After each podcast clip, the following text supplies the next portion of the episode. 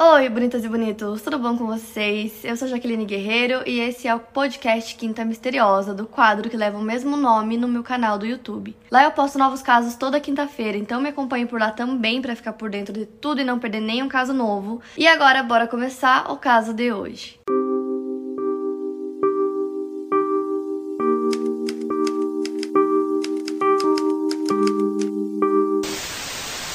Joshua Maddox nasceu no dia 9 de março de 1990 e ele morava em Woodland, Colorado. Os seus pais eram divorciados e ele morava com o pai, que se chama Mike, e ele tinha três irmãos. São eles Kate, Ruth e Zachary. Em 2006, o Zachary, que tinha 18 anos, tirou a própria vida e foi um choque para toda a família, especialmente para o Joshua, que na época tinha 16 anos e os dois eram muito próximos. O Joshua tinha 1,80 de altura e ele tinha uma mente muito criativa, um espírito livre. Tinha uma atitude despreocupada com a vida, deixava o cabelo crescer, amava música, tocava violão, passava grande parte do seu tempo livre escrevendo. Na escola ele foi descrito como um aluno brilhante e aparentemente muito querido e conhecido. No dia 8 de maio de 2008, o Joshua saiu de casa, ele se despediu de uma das suas irmãs, da Kate, e saiu sozinho para fazer uma caminhada, que era bem comum, já que o Joshua sempre gostou muito de natureza. Então ele adorava fazer essas caminhadas sozinho, de ficar andando pelas florestas. Ele dizia que ele fazia isso para esfriar a cabeça. Então as horas foram passando e o Joshua estava demorando para voltar para casa. Normalmente quando ele demorava, ele sempre avisava antes, mas nesse dia ele não avisou ninguém, não falou nada. E aí a irmã dele começou a se preocupar muito porque já fazia muito tempo que ele tinha saído e não tinha voltado para casa. A Kate já tava ficando bem preocupada, então ela alertou o pai deles, o Mike, sobre isso e ele decidiu fazer algumas ligações para os amigos mais próximos do Joshua para ver se ele estava na casa de algum deles e tinha acabado esquecendo de avisar, alguma coisa do tipo. Então ele foi ligando para todo mundo, ligação após ligação. Ninguém sabia de nada, ninguém tinha visto ele naquele dia ou falado com ele naquele dia. Então, basicamente, ninguém sabia onde ele estava. E como eu disse para vocês, era bem comum que o Joshua saísse sozinho e às vezes ele demorava um pouco para voltar. E aí eles decidiram esperar, então eles esperaram alguns dias e quando completou cinco dias, eles decidiram relatar o desaparecimento para a polícia. Então isso foi no dia 13 de maio. As autoridades locais imediatamente começaram a procurar por ele em Woodland Park e em condados vizinhos também. Os investigadores entraram em contato com abrigos de sem-teto locais para ver se o Joshua, quem sabe, tinha passado por lá. Basicamente todos os locais que ele poderia estar e não tinha nenhuma pista dele. Então a polícia decidiu voltar sua atenção para a Floresta Nacional de Pike. Porém, essa floresta é gigantesca, tem mais de um milhão de acres e ela fica localizada em Colorado Front Range. Então, procurar por ele em toda aquela área é uma tarefa impossível, então as buscas realizadas não levaram a lugar nenhum. Familiares, vizinhos e conhecidos da cidade também buscaram muito pelo Josh, mas ninguém conseguiu encontrar nenhuma pista sobre o paradeiro dele. E eventualmente essas buscas pararam. Dias se transformaram em meses, em anos e não tinha nenhum sinal dele. Pra família do Joshua, uma coisa que eles acreditaram desde o começo, assim, quando não conseguiram encontrar nenhuma pista, nada sobre o paradeiro dele, era que ele simplesmente tivesse decidido se mudar, ir para outra cidade, começar uma vida nova.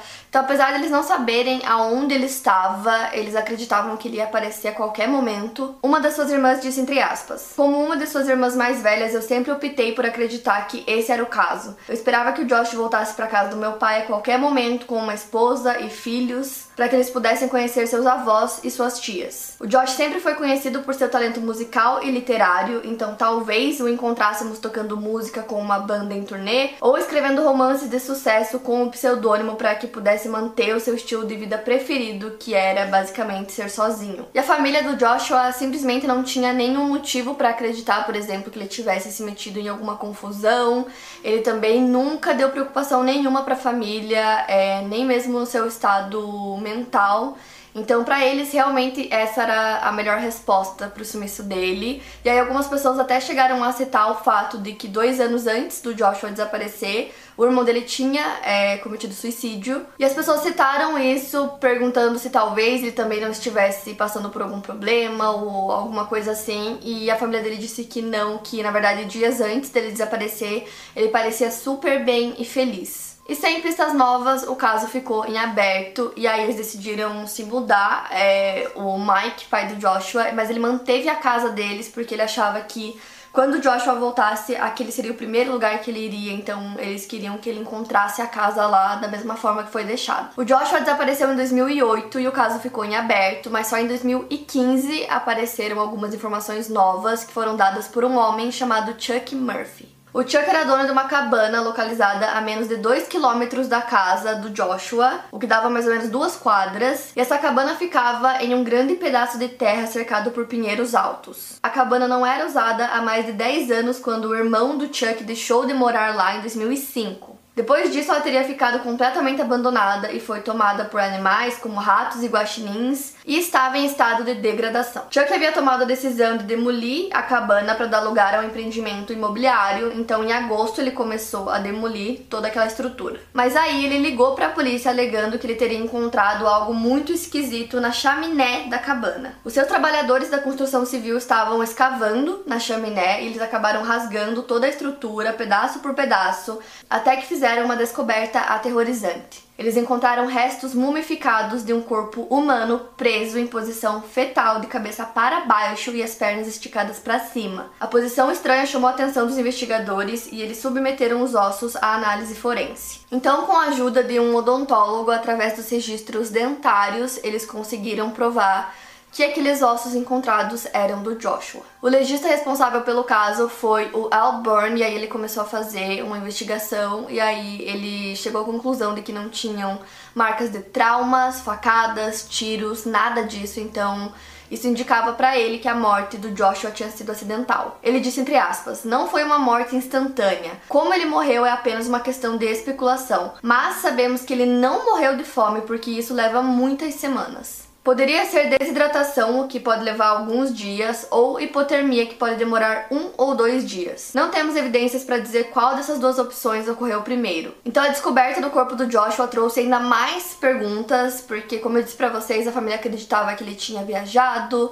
é, que ele podia estar casado, morando em outra cidade e aparecer em qualquer momento. Então a irmã dele até fez uma publicação em uma das suas redes sociais dizendo que para eles é, foi um choque porque eles nunca consideraram nem imaginaram que uma coisa assim poderia ter acontecido. Durante as investigações, o Chuck, que é o dono da cabana, contou que antes dele comprar a cabana, o local era conhecido como Rancho Thunderhead. Ele contou que ele comprou a propriedade de um homem chamado Bert Bergstrom nos anos 50 e que esse homem tinha vindo da Suécia para os Estados Unidos em 1912. Ele contou que o antigo dono usava a propriedade como um pub de práticas ilegais, como jogos de azar ilícitos, venda de bebidas alcoólicas, até que ele foi preso pelo FBI e levado a julgamento, mas o júri, por algum motivo, acabou simpatizando com o Bert e ele foi considerado inocente. Então, quanto mais informações a polícia descobria, o caso ia ficando ficando cada vez mais estranho porque as peças simplesmente não se encaixavam. E aí o Chuck também contou que não era possível que o Joshua tivesse entrado pelo topo da chaminé porque a mesma tinha sido equipada com um vergalhão de aço, que é basicamente uma tela de arame bem grande que tinha sido pendurada em ganchos de aço, usados para impedir que animais conseguissem entrar na cabana pela chaminé. Então, segundo ele, por conta dessa tela de arame, era impossível que qualquer coisa entrasse pela chaminé. E aí o legista Well Byrne disse entre aspas: Não vimos resquícios da malha em nossas fotos e essa grade poderia estar enferrujada ou corroída, ela deve ter desaparecido e eles também teorizaram que ela poderia ter sido removida pelos trabalhadores da construção civil como parte do processo de demolição e por conta disso que eles não encontraram. Então, basicamente, o Chuck realmente instalou, né, segundo ele, essa grade na chaminé e que com ela não tinha como nenhum animal entrar pela chaminé e muito menos uma pessoa. Só que como essa grade não foi encontrada e ela pode ter sido tirada na demolição ou ter sido arrancada de alguma outra forma antes, o que realmente aconteceu não tem como saber, mas aí o caso tava como morte acidental, e aí o Chuck veio com todas as informações e ele insistiu que eles reabrissem o caso, então três dias depois o caso foi reaberto. Vários jornais entraram em contato com o Chuck, já que ele era o dono, né, da cabana, é, para fazer várias perguntas sobre o caso para ele, e ele acabou dizendo que ele acreditava que uma das possibilidades, né, uma das respostas para a morte do Joshua seria assassinato, porque ele explicou que não tinha como é, ele ter entrado na chaminé, principalmente da forma que o corpo tava, que eu acho que é uma das partes mais bizarras do caso, porque ele tava em posição fetal, com a cabeça para baixo. Então, segundo Chuck, o dono, era impossível que ele conseguisse ficar daquela maneira sozinho e que para ele, para colocar o corpo daquela forma seria preciso pelo menos mais duas pessoas. Já a polícia descartou essa possibilidade desde o início porque não tinha nenhum trauma. E eles também até consideraram a possibilidade de que o Joshua tivesse sido amarrado naquela posição, o que também não foi comprovado. E o legista também chegou a dizer que não tinha é, nenhum indício de droga no organismo do Joshua, então basicamente não tinha nada. Então, no fim das contas, a polícia imaginou que o Joshua tinha caído na chaminé e se machucado, e aí ele teria morrido de forma lenta ou de desidratação ou de hipotermia. Lembrando também que o Joshua tinha 1,80 de altura e a posição do corpo, como eu disse, é uma coisa que ninguém conseguiu explicar. E mesmo com tudo isso, no fim das contas, é, foi listado como morte acidental. E aí o caso foi encerrado, mas ainda assim tem muitas perguntas sem resposta, e aí várias teorias foram surgindo. Quando a polícia encerrou o caso e disse o que eles achavam que tinha acontecido, o Chuck, mais uma vez, o dono da cabana, disse que não, que aquilo era impossível, e aí ele relembrou é, algumas vezes que ele tinha ido até a cabana, que foram pouquíssimas vezes, a cabana estava abandonada, ninguém morava lá, então ele ia uma vez ou outra para ver como tava, e ele disse que em uma dessas visitas ele sentiu um cheiro bem forte de coisa estragada, coisa podre, e ele atribuiu esse cheiro a um animal morto que poderia estar dentro da cabana ou que tivesse ficado preso em alguma parte ali.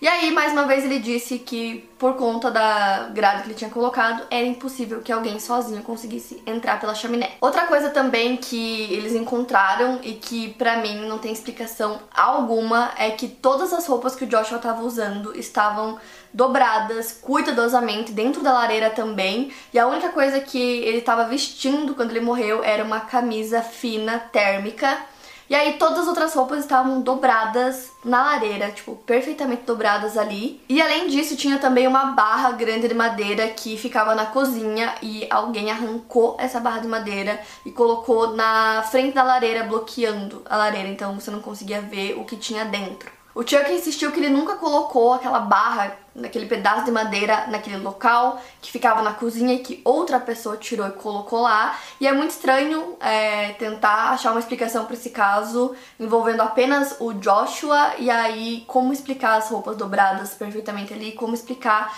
essa barreira que foi colocada tampando a lareira se ele estivesse dentro da lareira. Algumas pessoas até sugeriram que ele não sabia ou não tinha visto essa barra de madeira lá bloqueando a lareira, mas ainda assim isso não explica por que ele estaria usando só a camisa térmica e como que as roupas estavam ali do ladinho, dobradas perfeitamente. E logo depois que o corpo do Joshua foi encontrado, surgiram vários rumores em Woodland Park sobre o que poderia ter acontecido, e aí surgiu o nome do primeiro suspeito, que seria outro adolescente local chamado Andrew Richard Newman, e ele era conhecido como Andy. E as informações que eu vou contar para vocês agora, elas vieram do site Reddit, que eu não sei se é assim que se pronuncia, mas ele é um site onde as pessoas comentam sobre várias coisas, inclusive casos.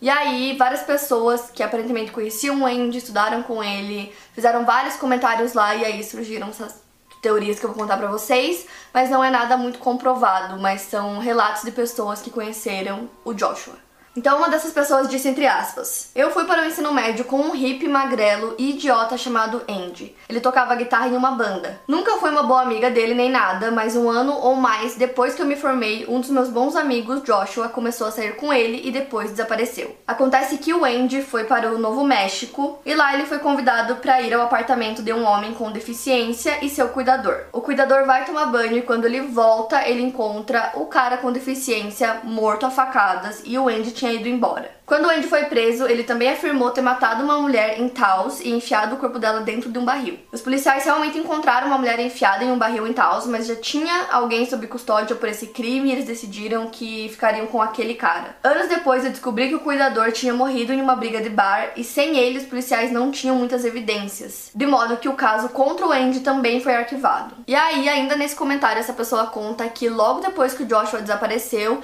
não só ela, mas vários amigos dele foram até a polícia dizendo que uma das últimas pessoas que viu o Joshua antes dele desaparecer foi o Andy e que ele tinha uma ficha criminal e que eles deviam investigar, mas eles contaram que nada realmente foi feito. Ela contou também que os policiais nem chegavam a retornar as ligações deles e que uma vez um deles respondeu que o Joshua estava vivo e morando em outra cidade. E também surgiram vários rumores dizendo que o Andy ficava se gabando, dizendo que tinha colocado o Joshua em um buraco. Mas como nunca houve uma conexão sólida do Andy com a morte do Josh, ele nunca foi levado para interrogatório e não há evidências suficientes para apoiar esse suposto envolvimento do Andy. Então, mesmo com a longa ficha criminal por trás, a polícia nunca encontrou nenhuma evidência substancial que realmente ligasse o Andy com a morte do Joshua. E para completar, surgiram mais algumas informações sobre o Andy. Pessoas conhecidas disseram que na escola ele tocava guitarra em uma banda chamada The Balmers e que ele também era bem conhecido e aparentemente muito querido. Em um artigo sobre sua prisão pelo esfaqueamento no Novo México, há várias respostas de usuários que frequentaram a escola com ele